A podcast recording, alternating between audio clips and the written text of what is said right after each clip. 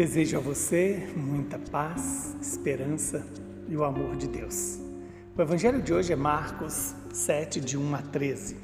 Naquele tempo, os fariseus e alguns mestres da lei vieram de Jerusalém se reunir em torno de Jesus.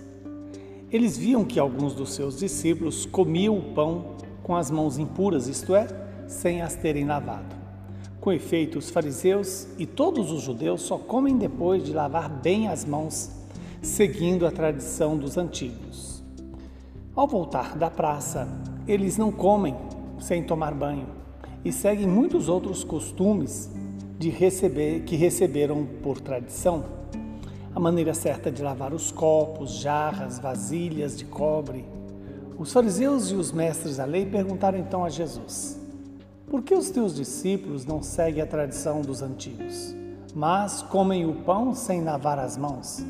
Jesus então respondeu: Bem profetizou Isaías a vosso respeito. Hipócritas, como está escrito: Este povo me honra com os lábios, mas o seu coração está longe de mim. De nada adianta, adianta o culto que me prestam, pois as doutrinas que ensinam são preceitos humanos. Vós abandonais o mandamento de Deus para seguir a tradição dos homens e dizia-lhes: Vós sabeis muito bem como anular o mandamento de Deus, a fim de guardar as vossas tradições.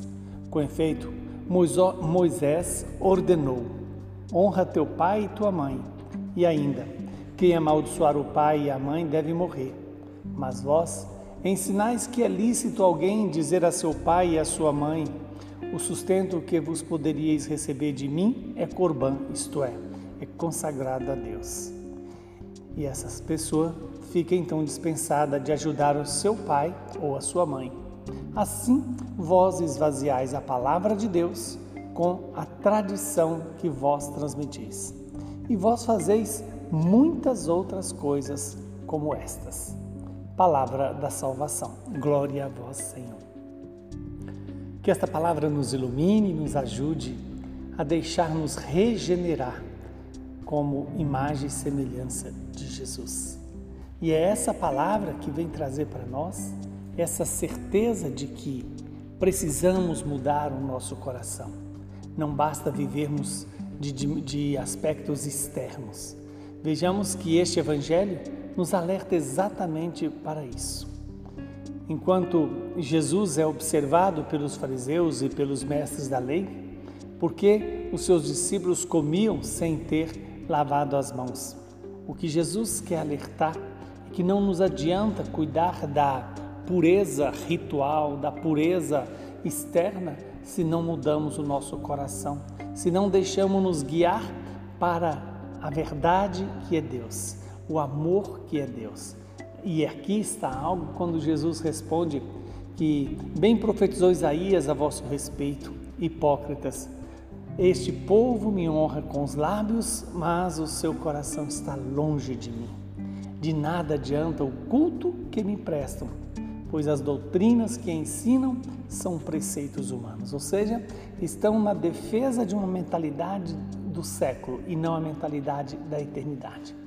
Que Deus nos dê essa, essa graça de é, não reduzir os mandamentos de Deus às leis humanas, ou seja, às vontades humanas, mas sim deixar-se guiar pela vontade de Deus, pelo culto agradável a Deus, que consiste em amar a Deus sobre todas as coisas, amar o próximo e viver segundo o querer de Deus.